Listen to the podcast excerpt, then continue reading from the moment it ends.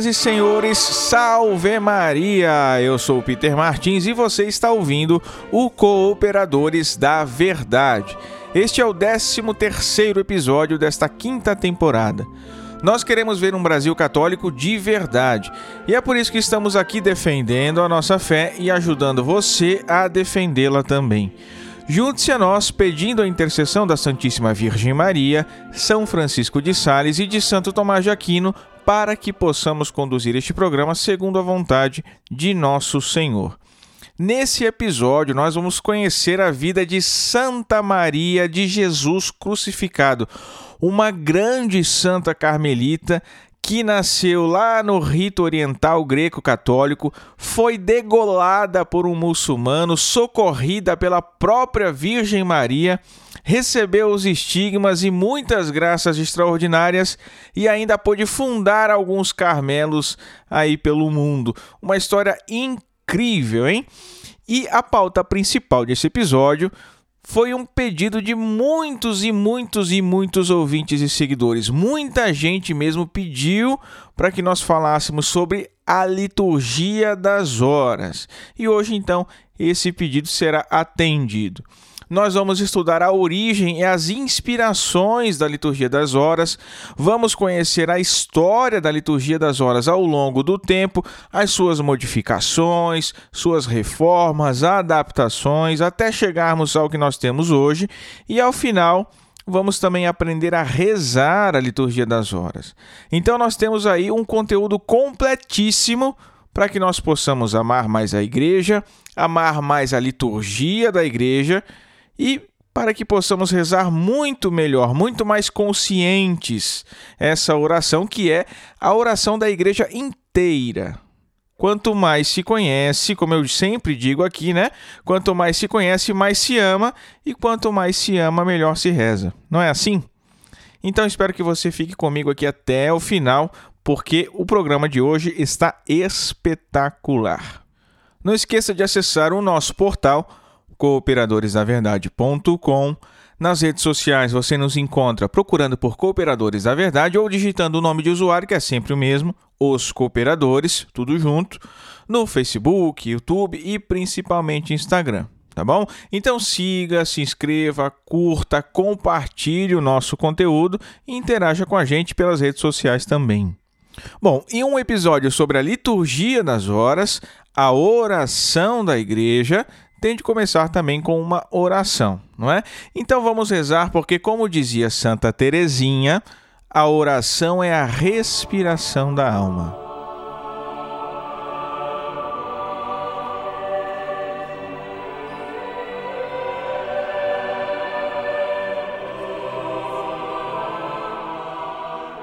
Persignam crucis de inimitis nostris libera nos Deus noster in nomine Patris et Filii et Spiritui Sancto. Amen. Dignare me laudare te virgo sacrata, da mihi virtutem contra hostes tuos. Gloria Patri et Filio et Spiritui Sancto, sic ut erat principio et nunc et semper et in saecula saeculorum. Amen. Concedei-me, ó Deus onipotente e misericordioso, ardentemente desejar, prudentemente descobrir, verazmente conhecer, e perfeitamente realizar o que for do vosso agrado.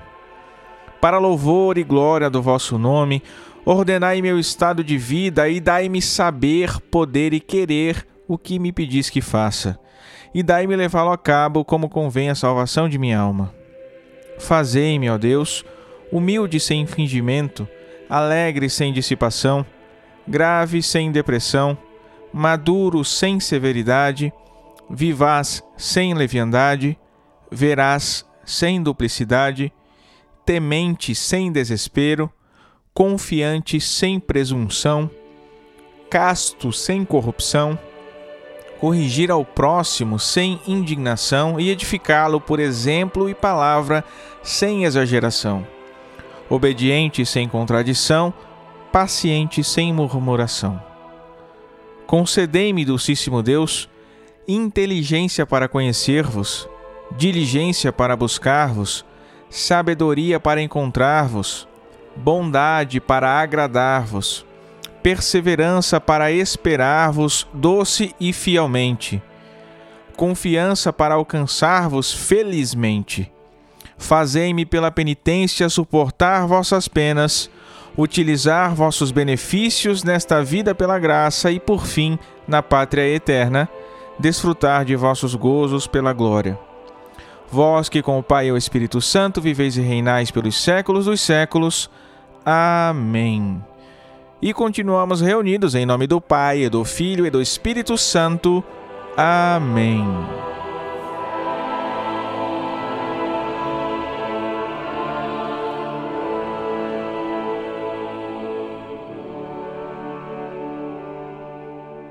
No quadro A Vida dos Santos, nós estamos estudando a vida dos santos carmelitas.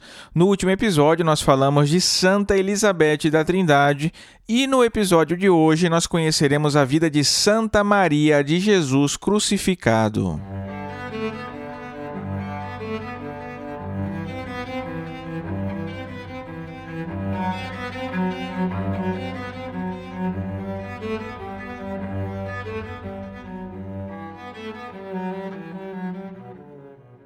Miriam Bauardi nasceu em 5 de janeiro de 1846 em Ibilim, uma pequena aldeia lá na Galiléia, entre Nazaré e Haifa, numa família de rito greco-católico. Ela nasceu depois de 12 irmãos falecidos ainda crianças, quando seus pais decidiram fazer uma peregrinação para Belém e foram rezar na Gruta da Natividade, pedindo a Deus a graça de uma filha. Deus então os concedeu. Foi assim que a pequena Miriam veio ao mundo. Mas seus pais morreram quando ela ainda não tinha três anos de idade. Ela foi adotada então por um tio. Fez a sua primeira comunhão aos oito anos e logo depois partiu para Alexandria, no Egito, com seu tio e com toda a família. Quando ela completou 12 anos, descobriu que seu tio estava tentando arranjar um casamento para ela. Ela recusa imediatamente, foi ameaçada, tentaram persuadir a menina, mas nada feito. Ela já estava decidida a se entregar totalmente a Deus. Nenhuma humilhação faria com que ela mudasse de decisão. Um sarraceno desgraçado, né, muçulmano, cortou o pescoço dela quando ela negou a se converter à falsa religião de Maomé. Foi no dia 8 de setembro. Felizmente, graças a Deus, não morreu. Foi encontrada por uma jovem, socorrida por essa jovem, né, que parecia ser uma religiosa, e depois de se recuperar, foi levada por essa mesma jovem a uma igreja. E foi aí, nessa ocasião, que essa jovem que a tinha socorrido revelou ser a própria Santíssima Virgem Maria. Vejam só que história incrível, hein? Ainda jovem, a nossa pequena Miriam que vai passar de cidade em cidade. Alexandria, Jerusalém, Beirute, Marselha, trabalhando como doméstica, elegia sempre geralmente aquelas famílias mais pobres para ajudar. Em Marselha, ela vai conhecer as irmãs de São José da Aparição. Tinha 19 anos quando foi admitida ao noviciado. Sempre disposta aos trabalhos mais pesados do convento, passava a maior parte do seu tempo lavando ou cozinhando. Ela recebeu os estigmas de Cristo e sofria com as dores pelo menos duas vezes por semana. Só que na sua simplicidade, ela pensava que era uma doença, não tinha se dado conta.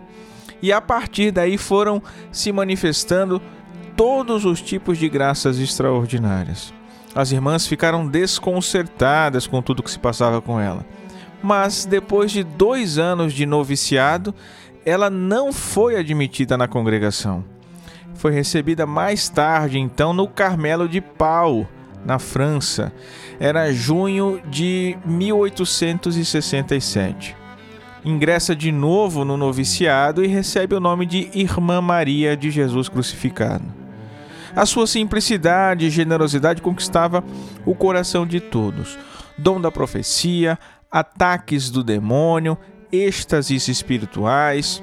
Entre todas essas graças divinas que abundavam sobre ela, ela mantinha a consciência firme de maneira muito profunda, aliás, de que era um nada diante de Deus. Quando ela falava dela mesma, se chamava de O Pequeno Nada. Depois de três anos no Carmelo de Pau, em 1870, a irmã Maria de Jesus Crucificado vai junto com outras irmãs para a Índia, em Mangalore, fundar um Carmelo. Vejam só.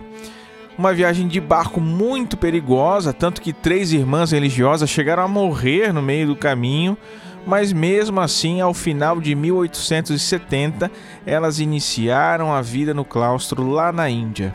Foi lá que ela emitiu os seus votos ao final do noviciado. Era 21 de novembro de 1871.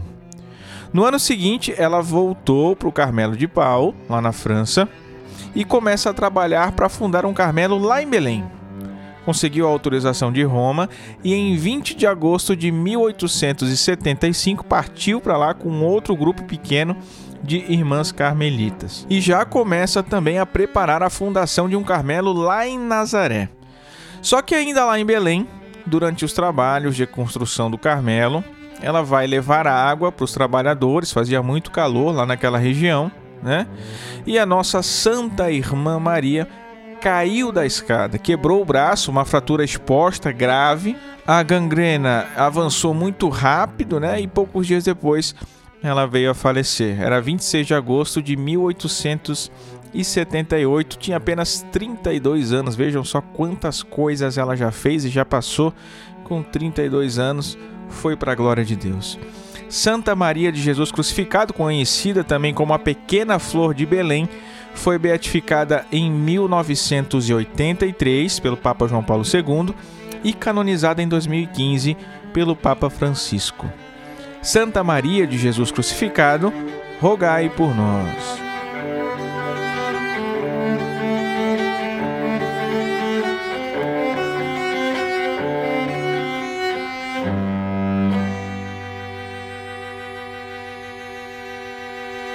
Meus caros, no último episódio sobre o canto gregoriano com o André Gabi, um episódio muito bom por sinal, quem não ouviu ainda ouça, porque vale a pena. O André deu um show aqui, né? Uma verdadeira aula. No último episódio eu disse que o Cooperadores Clube tinha alcançado seus 16 membros, não é? Pois ele cresceu ainda mais. Hoje nós somamos 21 membros e apoiadores do Cooperadores da Verdade. 21 pessoas que sustentam esse apostolado e que sem eles nada disso aqui seria possível.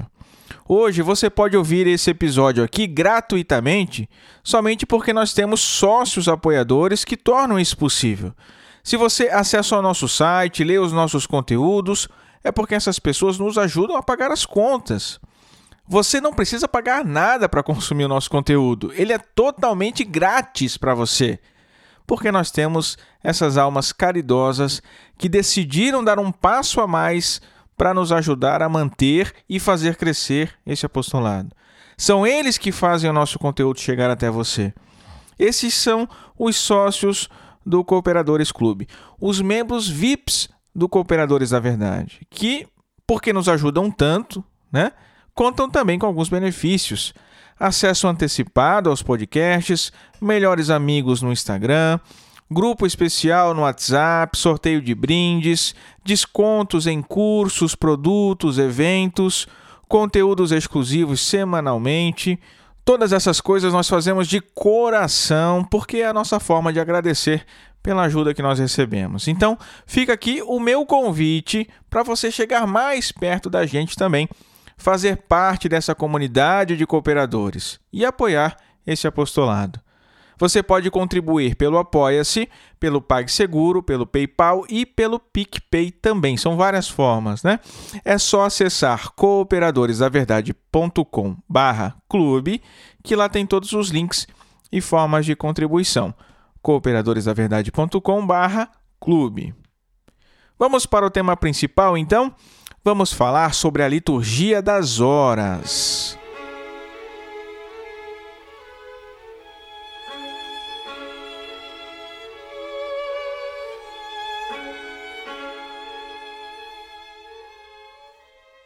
A liturgia das horas é também chamada de breviário, que quer dizer abreviação, forma breve. Quer dizer, num único volume, num só livro, a forma breve, abreviada da liturgia monástica, de todos aqueles elementos necessários para celebrar o ofício divino, salmos, leituras, hinos e etc. Depois do Concílio Vaticano II, os nomes liturgia das horas e ofício divino ficaram um pouquinho mais difundidos, né? O breviário era algo mais antigo. Me parece também, pelo que pesquisei, que o nome breviário sempre foi algo meio assim improvisado. Ofício divino realmente me parece um nome muito melhor. Né?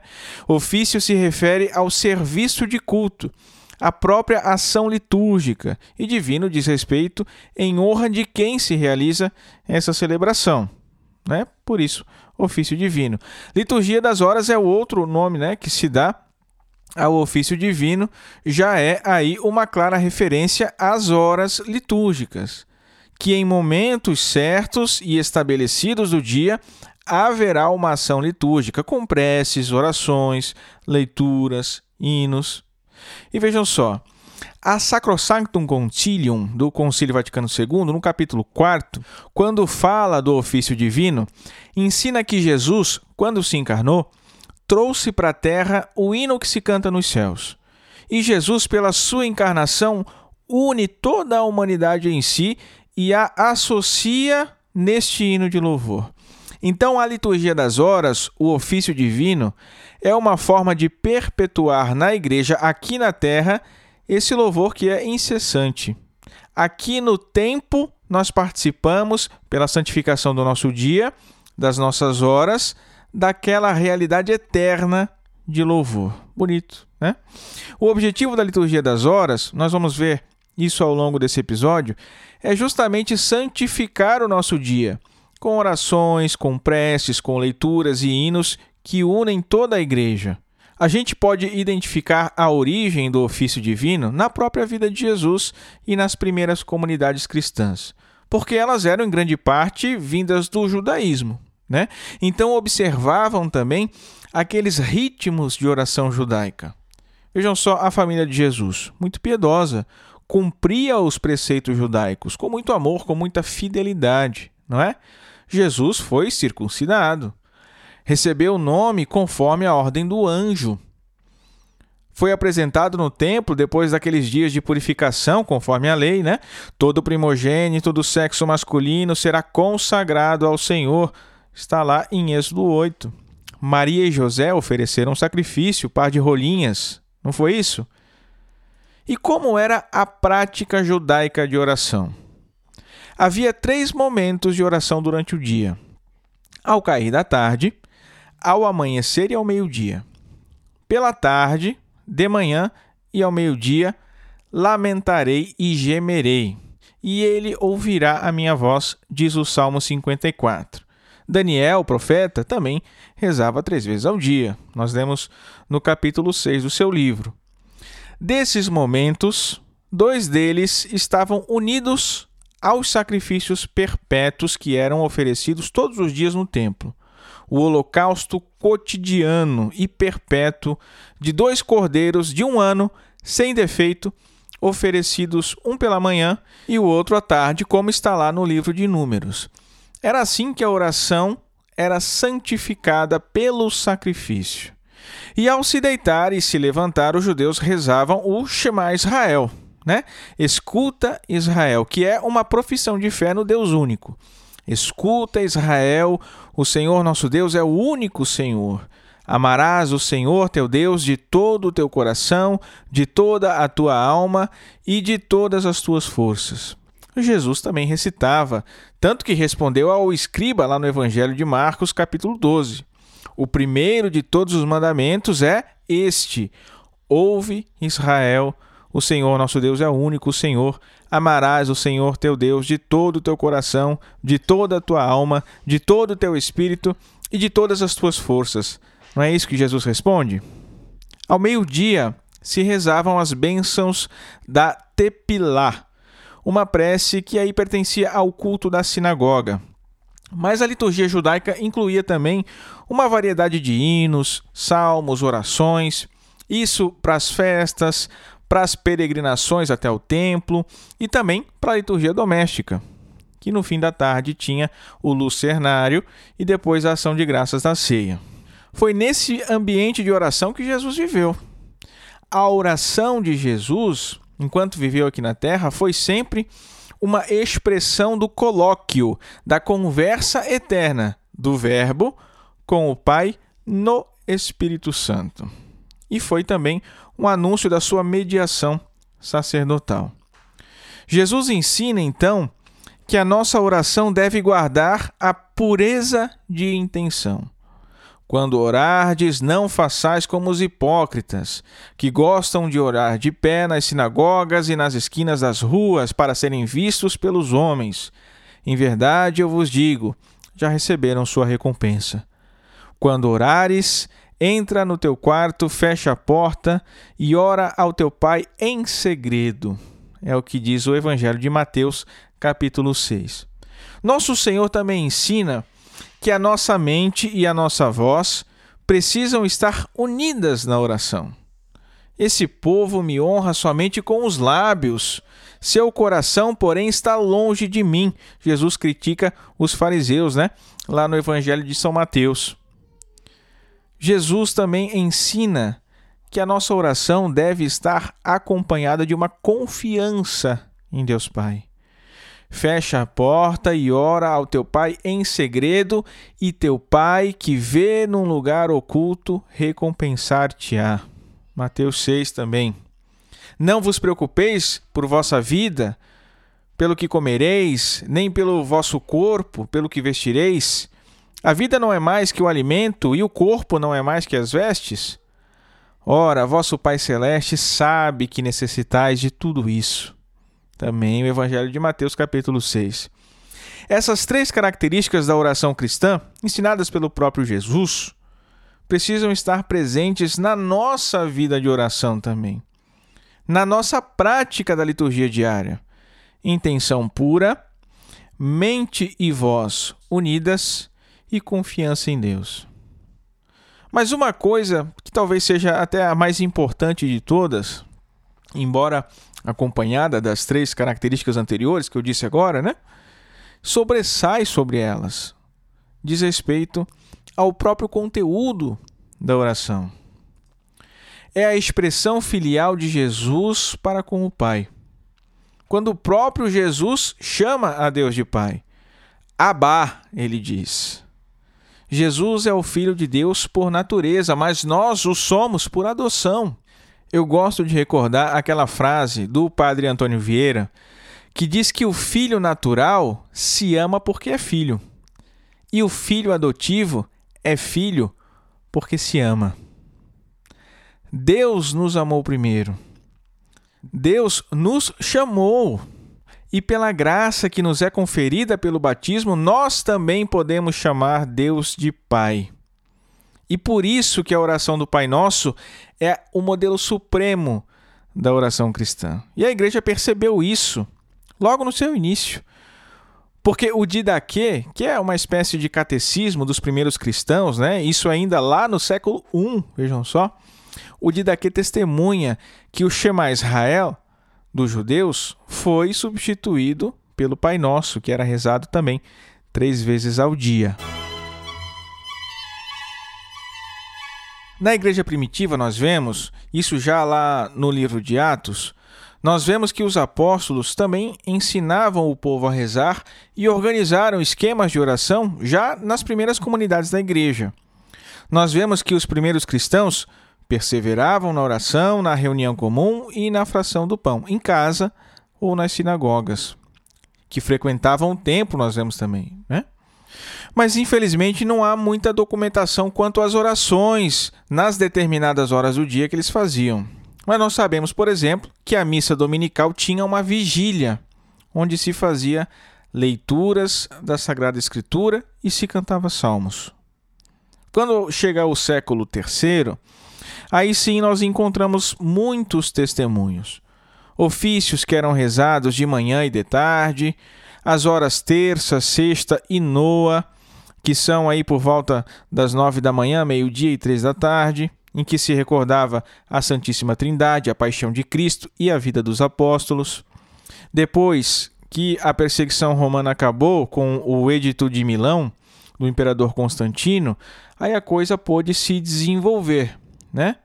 E a partir daí, dois modelos foram organizados. O eclesial, celebrado nas igrejas e nas catedrais, né? nas manhãs e tardes, as laudes e as vésperas, que eram presididas por um bispo ou por um padre.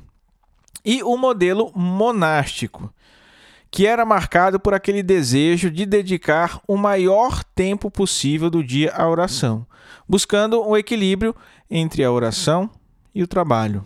Aí foram introduzidas, junto com as laudes e as vésperas, as horas intermediárias, as completas e as vigílias noturnas. Então foi dentro dos mosteiros que se configurou o ofício divino. A gente vai tentar falar um pouquinho aqui de como se deu isso. O que se tem de mais consensual hoje é que havia uma oração que precedia o rito eucarístico, que era organizada em quatro partes. Uma dessas partes deu origem à parte preparatória do sacrifício na missa, chamada de Missa dos Catecúmenos. Mais ou menos o que nós temos hoje na Santa Missa, até a oração do Credo. Então, o Kyrie, o Glória, as orações, leituras, proclamação do Evangelho, até o Credo. Tá? Só abrindo um parêntese aqui, para que a gente possa entender melhor. Antigamente, quem era catecúmeno, ou seja, quem ainda não era batizado, estava recebendo a catequese para se batizar, só podia ficar na igreja até aí, hein? Depois todos saíam da missa e só ficavam na igreja para o rito da Eucaristia quem era batizado e quem ia comungar. Essa segunda parte da missa, o rito eucarístico, nós chamamos de missa dos fiéis. Então tem a missa dos catecúmenos, até o credo e a missa dos fiéis. Era uma celebração só, como a gente tem hoje, né? Mas a divisão das partes ficava ainda mais clara porque a metade da igreja saía depois do credo, para que a missa pudesse continuar. OK? Então, uma parte daquela oração preparatória para o sacrifício da missa originou justamente a missa dos catecúmenos, a primeira parte da Santa Missa que nós temos hoje. A outra parte se tornou o que é as vésperas, a oração do final da tarde.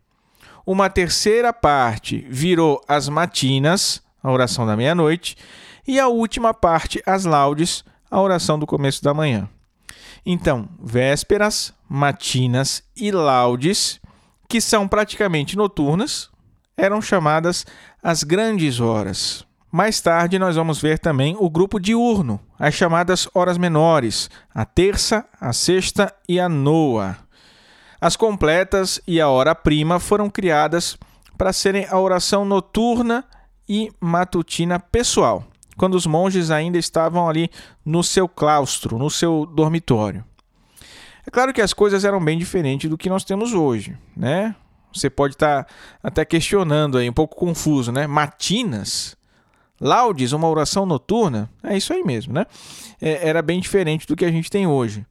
O esquema era o seguinte: matinas, meia-noite, laudes, três da madrugada, prima, seis da manhã, terça às nove da manhã, sexta ao meio-dia, vésperas às seis da tarde. E completas às nove da noite. Algum tempo depois, o esquema vai mudar um pouquinho. Aí nós vamos ter as matinas e as laudes às duas e três da madrugada, a hora prima ao acordar, a hora terça às nove da manhã, a hora sexta ao meio-dia, noa às três da tarde, vésperas ao anoitecer e completas antes de dormir. E assim a coisa vai se desenvolvendo.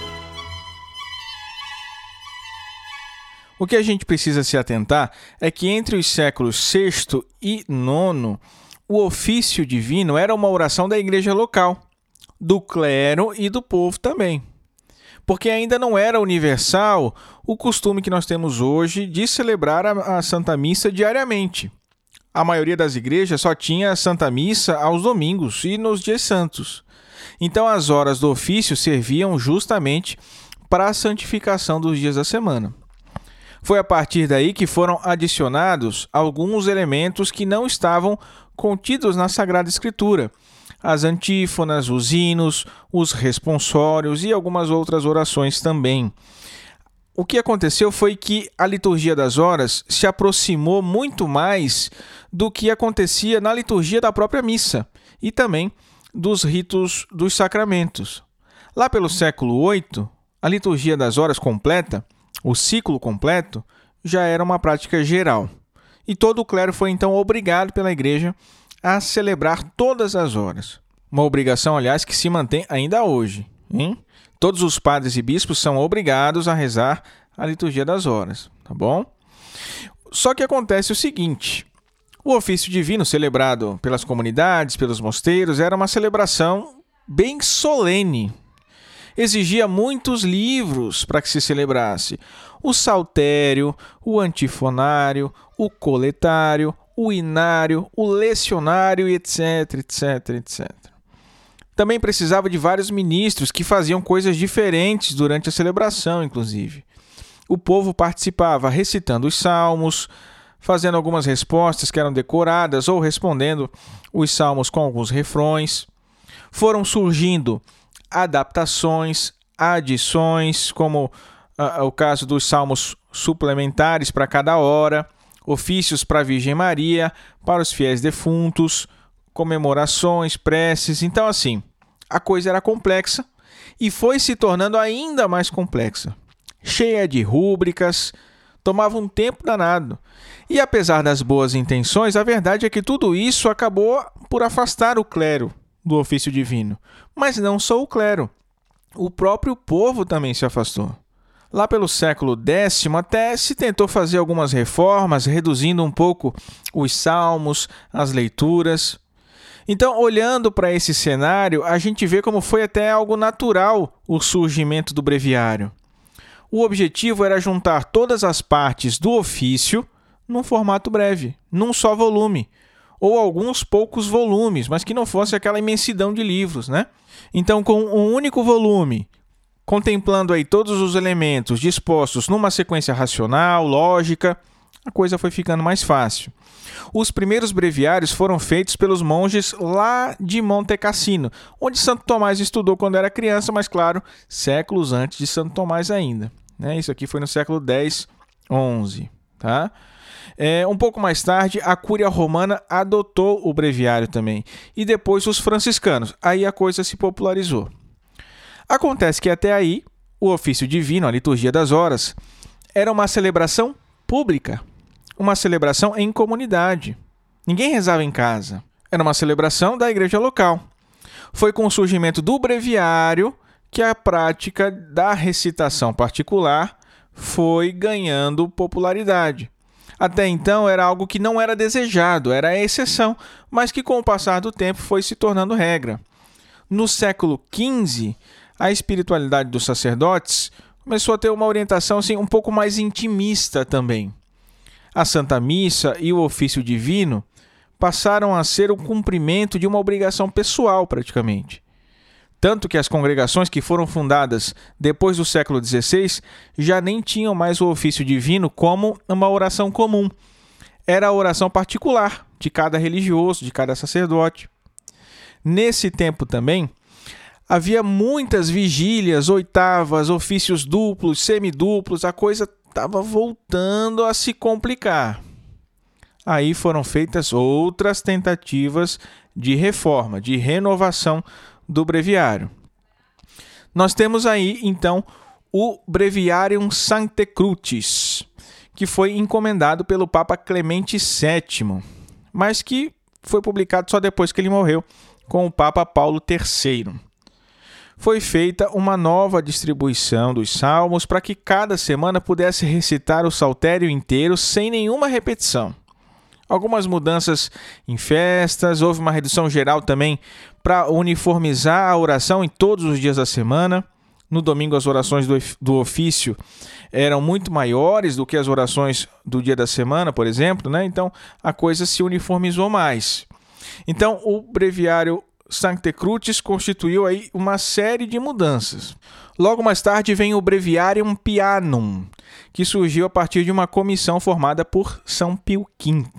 O objetivo aqui não era inventar um novo breviário, mas manter tudo aquilo de bom que havia sido adicionado ao longo do tempo e também corrigir alguns erros que as edições passadas continham. Então, a nova liturgia das horas reduziu o calendário, sobretudo da hora-prima, das preces e dos ofícios suplementares. Foram feitas é, revisões na legenda dos santos, nos saltérios, nas homilias. Aí, com o advento da imprensa também, o breviário pôde se popularizar. Né? Ele foi chamado de breviário tridentino, se espalhou rapidamente. Também foi sofrendo, com ao passar do tempo, algumas pequenas modificações algumas até bem criticadas, mas não dá tempo para entrar em detalhes aqui. Na metade do século XVIII, vai haver aí uma outra tentativa de reforma, dessa vez lá na França, que vai gerar o chamado Breviário de Paris, com muita influência jansenista, que foi uma heresia rigorista contra os santos, contra Nossa Senhora, uma maluquice. Né? Depois a gente fala mais sobre isso é, em outro episódio. Né? Esse breviário foi lançado em 1736 e foi usado até a metade do século XIX e se espalhou também, infelizmente, pela Itália e pela Alemanha. Até que surgiu no século XIX uma reação a esses trabalhos aí dos novos breviários, lá na abadia de Solesmes, na França, com Dom Guerranger, que era o abade. Ele foi quem denunciou os erros desses breviários e provou que os seus autores fizeram o breviário sem mandato, sem autorização nenhuma. Aí, graças a Deus, muitas dioceses voltaram a usar aquele antigo breviário romano, o breviário tridentino, né? Breviarium Pianum. O Papa Bento XIV, Pio VI e depois Pio IX e Leão XIII também tentaram reformar o ofício. Mas quem colocou em prática realmente essa reforma foi São Pio X, da Constituição Apostólica Divino Afflato, em 1 de novembro de 1911. A mudança que ele fez foi especialmente no saltério do Breviário Romano. Nesse breviário de São Pio X, os salmos foram impressos juntos e distribuídos de uma maneira para facilitar a recitação a cada semana. Os salmos mais longos foram divididos também em sessões, né? porque assim mantinha uma uniformidade no tamanho das orações, para que cada dia do ofício tivesse aproximadamente o mesmo número de versos ali. O que São Pio X fez, na verdade, foi restaurar o uso original da liturgia das horas romana, depois de tantas alterações que ela sofreu. Né? As rúbricas do ofício não eram mais colocadas junto com a oração, mas num local próprio, chamado ordinário. Uma comissão especial foi formada para examinar o calendário, fazer correção nos textos, estabelecer novas rúbricas, né?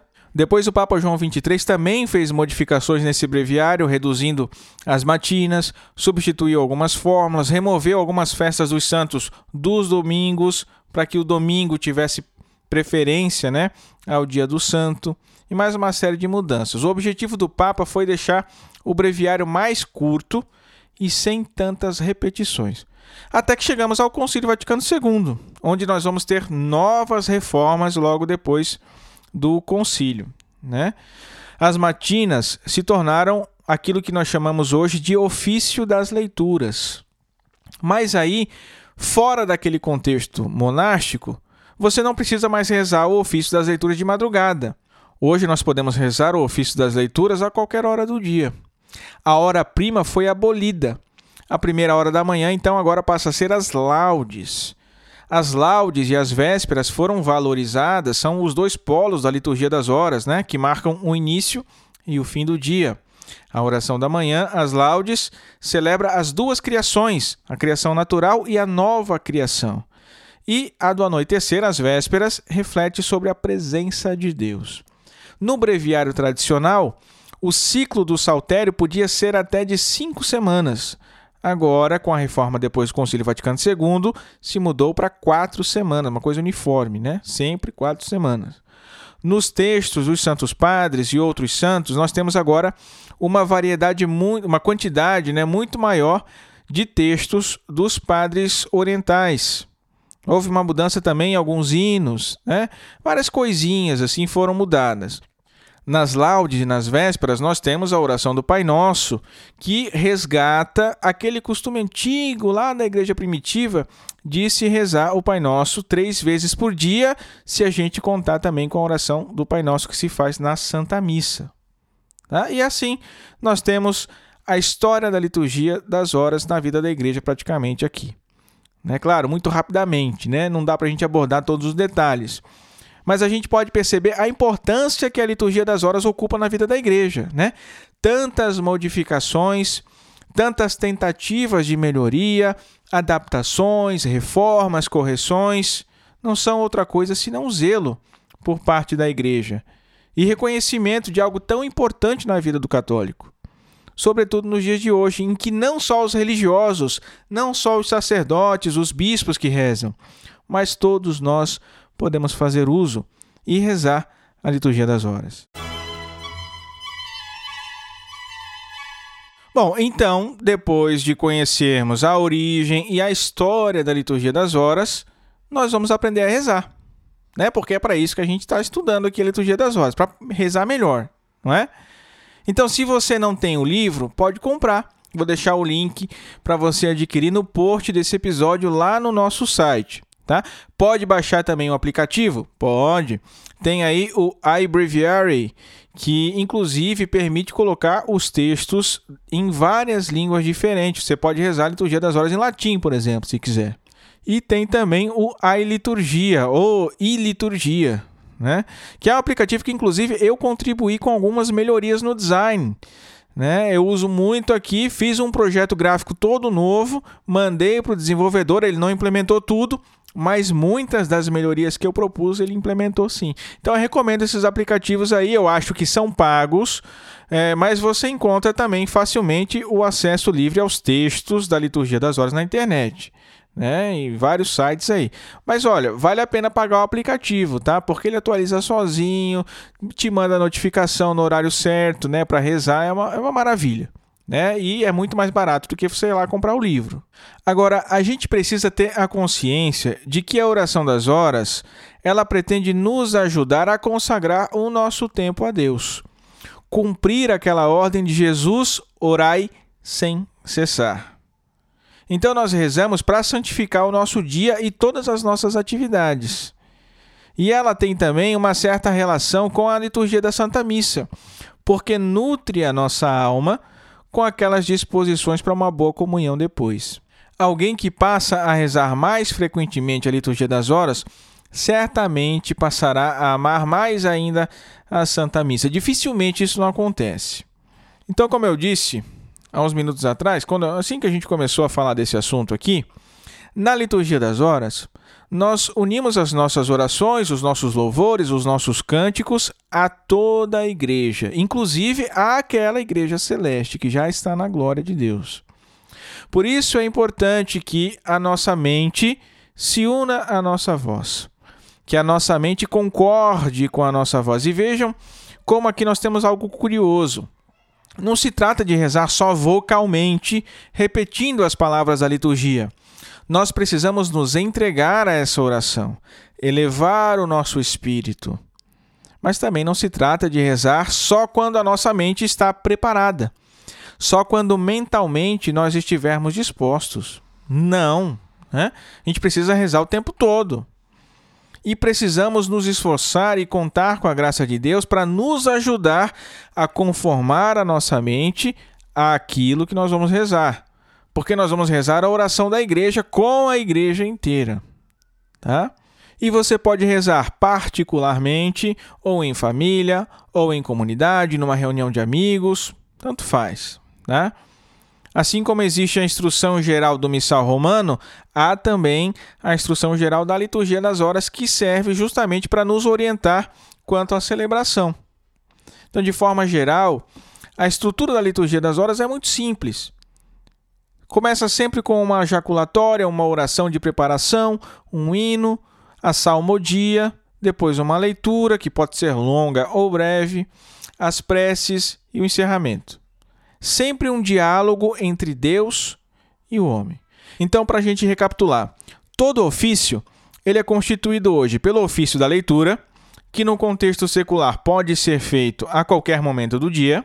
Depois, laudes ao acordar por volta das seis da manhã, terça às nove horas, sexta às doze horas, em seguida, nona às quinze horas, vésperas ao entardecer por volta aí das 17 horas e completas antes de dormir. E mais uma coisa, você pode rezar todas as horas ou pode escolher rezar quantas horas você puder no dia.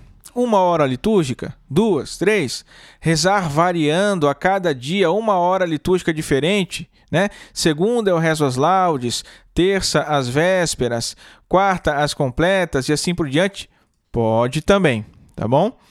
Quando você começa as suas orações pelas laudes, ou quando você vai rezar o ofício das leituras antes das laudes, você deve rezar sempre aquilo que se chama de invitatório, que é uma oração de introdução, de preparação, onde você reza basicamente uma jaculatória, uma oração, né?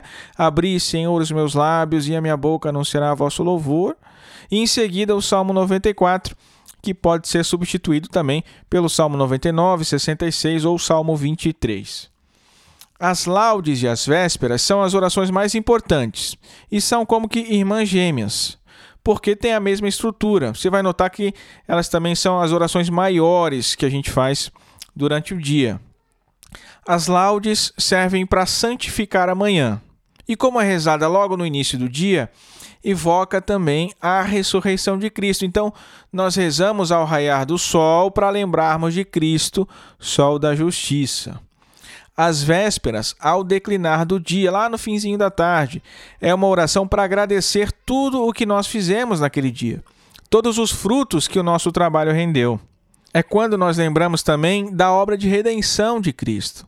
Aí, ao crepúsculo, ao entardecer, nós rezamos para orientar a nossa esperança para aquela luz sem crepúsculo, a luz que não se apaga. Imploramos a vinda de Cristo que nos virá trazer a graça da luz eterna, é o que nós rezamos. Em ambas as horas, laudes e vésperas, nós começamos com uma oração breve, né? Vinde, ó Deus, em meu auxílio, socorrei-me sem demora. Seguimos com a oração do Glória ao Pai, ao Filho ao Espírito Santo. Dizemos aleluia. Em seguida, quando não, quando não estamos na quaresma, né? Dizemos aleluia. E aí em seguida segue o hino, a salmodia, a leitura conforme o dia litúrgico, né, conforme o tempo litúrgico, a festa, a memória que se celebra. Se a oração é comunitária, pode-se preparar uma homilia que comente a leitura. Daí segue com o canto responsorial. Nas laudes, o canto de Zacarias, o Benedictus. Nas vésperas, o canto da Virgem Maria, o Magnificat. Depois seguem as preces, o Pai Nosso e a oração de conclusão. Essas são as laudes e as vésperas, ao início e ao fim do dia. As horas litúrgicas terça, sexta e nona, às nove ao meio-dia e às quinze, também seguem entre elas a mesma estrutura. São as chamadas hora média também. Todas elas começam com uma oração introdutória, Vinde, ó Deus, em meu auxílio, socorrei-me sem demora. Em seguida segue para o Glória, Aleluia, Hino, Salmodia e depois a leitura breve, terminando com uma oração e em seguida a conclusão: Bendigamos ao Senhor, demos graças a Deus. As completas vai ser a última oração do dia antes do descanso noturno. Ainda que às vezes passe da meia-noite, não tem problema, você pode rezar as completas mesmo assim, tá? Ela começa, como as outras horas, com uma oração introdutória. Vinde, ao Deus, em meu auxílio, socorrei-me sem demora.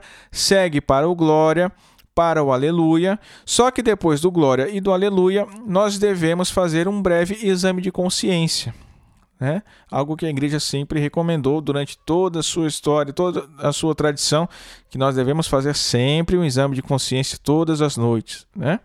Depois do exame de consciência, então, nós seguimos com o hino, a salmodia, a leitura, o responsório breve, o canto evangélico com antífona, né?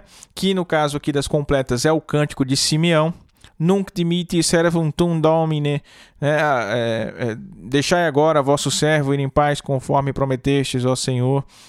Esse hino, inclusive, é o ponto culminante das completas, o ponto mais alto. Em seguida, fazemos a oração final e cantamos uma antífona a Nossa Senhora. Então, nós vimos aqui rapidamente a estrutura de cada hora litúrgica, né? o suficiente para que a gente possa começar a rezar. Né, gente? Se você já reza, aliás, manda uma mensagem para mim lá no Instagram, no Facebook, em outras redes sociais aí para eu saber quantos de vocês que estão me ouvindo aí que já rezam a liturgia das horas, tá? Algumas outras observações que nos ajudam a rezar a liturgia das horas. Dentro da tradição latina, nós temos três elementos que favorecem a nossa oração, principalmente com os salmos, tá? Os títulos, as orações salmáticas e principalmente as antífonas.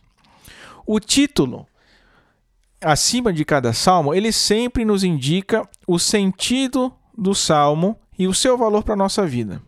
Então esses títulos, eles não estão ali por acaso mas eles estão ali para nos ajudar a rezar. Assim, também, como logo abaixo dos títulos, nós temos sempre uma sentença, geralmente dos Santos Padres, mas que pode também ser é, do Novo Testamento. Uma pequena frasezinha que apresenta o sentido cristológico daquele salmo que nós vamos recitar.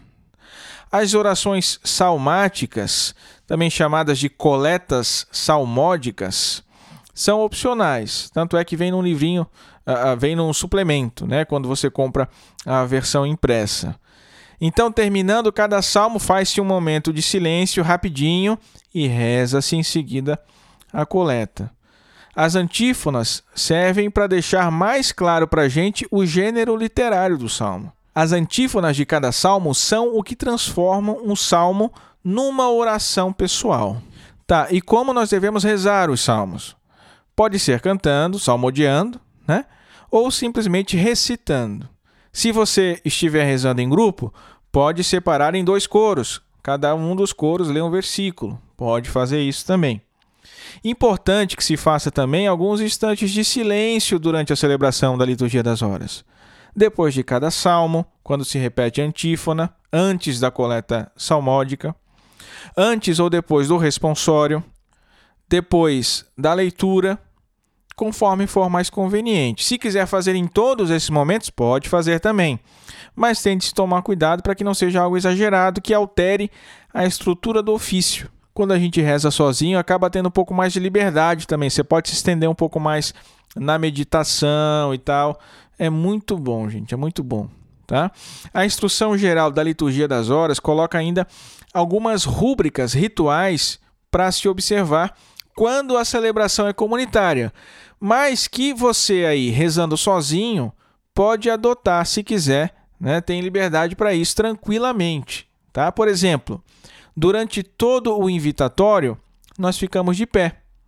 No versículo de introdução, aquela oração introdutória de cada hora, até o final do hino, nós permanecemos em pé. Nós vamos sentar somente aí para a recitação dos salmos e podemos permanecer sentados para as leituras, desde que não seja o evangelho. Tá? E vamos levantar em seguida para o cântico evangélico nas laudes, nas vésperas e nas completas, né? que nas horas médias não tem. E aí nós continuamos de pé até o final, durante as preces, durante o Pai Nosso e durante a oração de encerramento.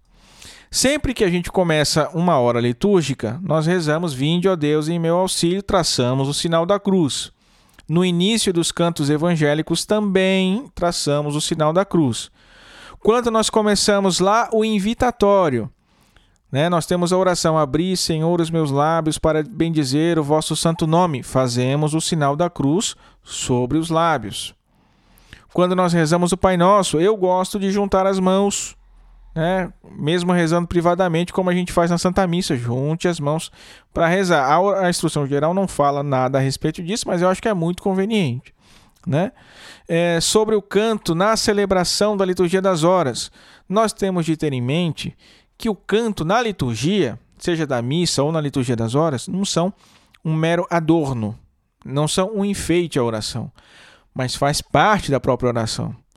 Santo Agostinho que dizia, né, quem canta reza duas vezes. A instrução geral diz que convém utilizar o canto pelo menos aos domingos e nos dias festivos. E também diz que quando nós vamos cantar em latim, devemos dar o primeiro lugar ao canto gregoriano, que é o canto próprio da liturgia romana. Quem ouviu o episódio passado já está por dentro, já sabe disso tranquilamente, né? Meus caros, muitas outras coisas eu ainda poderia falar e falar e falar, mas eu acho que, né, são detalhes demais que convém você aí dar uma folheada na instrução geral da liturgia das horas, porque tá tudo lá, tá bom? Uma coisa importante: muita gente não consegue regular a sua vida de oração porque não tem uma rotina. A liturgia das horas então vai ser perfeita para ajudar nisso. Então comece a rezar o quanto antes e você vai ver como a sua vida vai mudar. Eu dou testemunho disso, gente.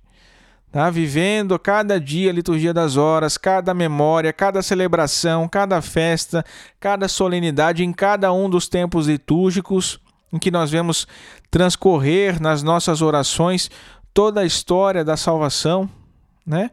Tudo isso nos faz pertencer à Igreja de Cristo de uma forma diferente de tudo. Quando você reza e vive a liturgia das horas, você tem a clareza de que não está sozinho mas que está rezando com a igreja inteira. A grande maioria dos santos, para não dizer todos, rezavam a liturgia das horas. Então imagina, você rezando como rezava Santo Tomás, São Francisco de Assis, Santa Teresa, Santo Antônio, Santo Afonso Maria de Ligório, Santa Teresinha do Menino Jesus, Santo Padre Pio. É isso, gente. Você se sente realmente unido à igreja. Então, meu caro, minha cara, não tem por que não rezar. Eu faço aqui o convite para que você dê um passo a mais aí na sua vida de oração. A gente sabe que não é obrigatório para nós leigos, mas nós podemos, por decisão da nossa própria vontade, assumir essa obrigação pessoal. Né? Depois você me procura aí nas redes sociais para testemunhar os frutos dessa oração, que eu tenho certeza que serão muitos.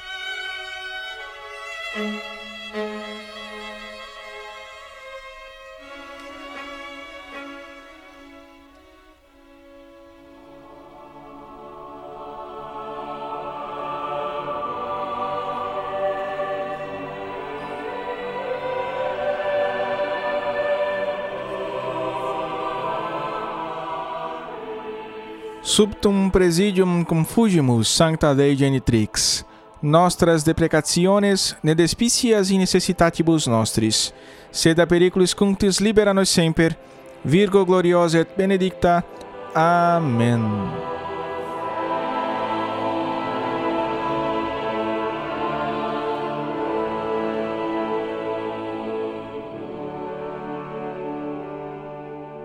Meus caros, eu gostaria de saber de vocês se vocês rezam a liturgia das horas e quais são os frutos dessa oração na vida de cada um de vocês. Qual é a experiência de vocês com a oração do ofício divino? Então mande uma mensagem para mim, tá? Nas redes sociais aí, pode ser no Facebook, Instagram, YouTube, nos grupos do Cooperadores, no WhatsApp, no Telegram, contando um pouquinho do seu testemunho com a liturgia das horas porque a gente vai compartilhar essas mensagens publicamente aí para todo mundo que nos segue e assim nós vamos incentivar outras pessoas a rezar junto com a gente. Pode ser? Chegamos ao fim de mais um Cooperadores da Verdade. Não esqueça de nos seguir lá no Instagram, arroba os cooperadores, de entrar no nosso canal no Telegram e seja sócio do Cooperadores Clube. O Cooperadores da Verdade pertence ao Centro de Estudos São Francisco de Sales, que é um núcleo de formação da Milícia de Santa Maria, aqui em Itajaí, Santa Catarina. Muito obrigado pela companhia, reze por nós, Deus te abençoe, salve Maria!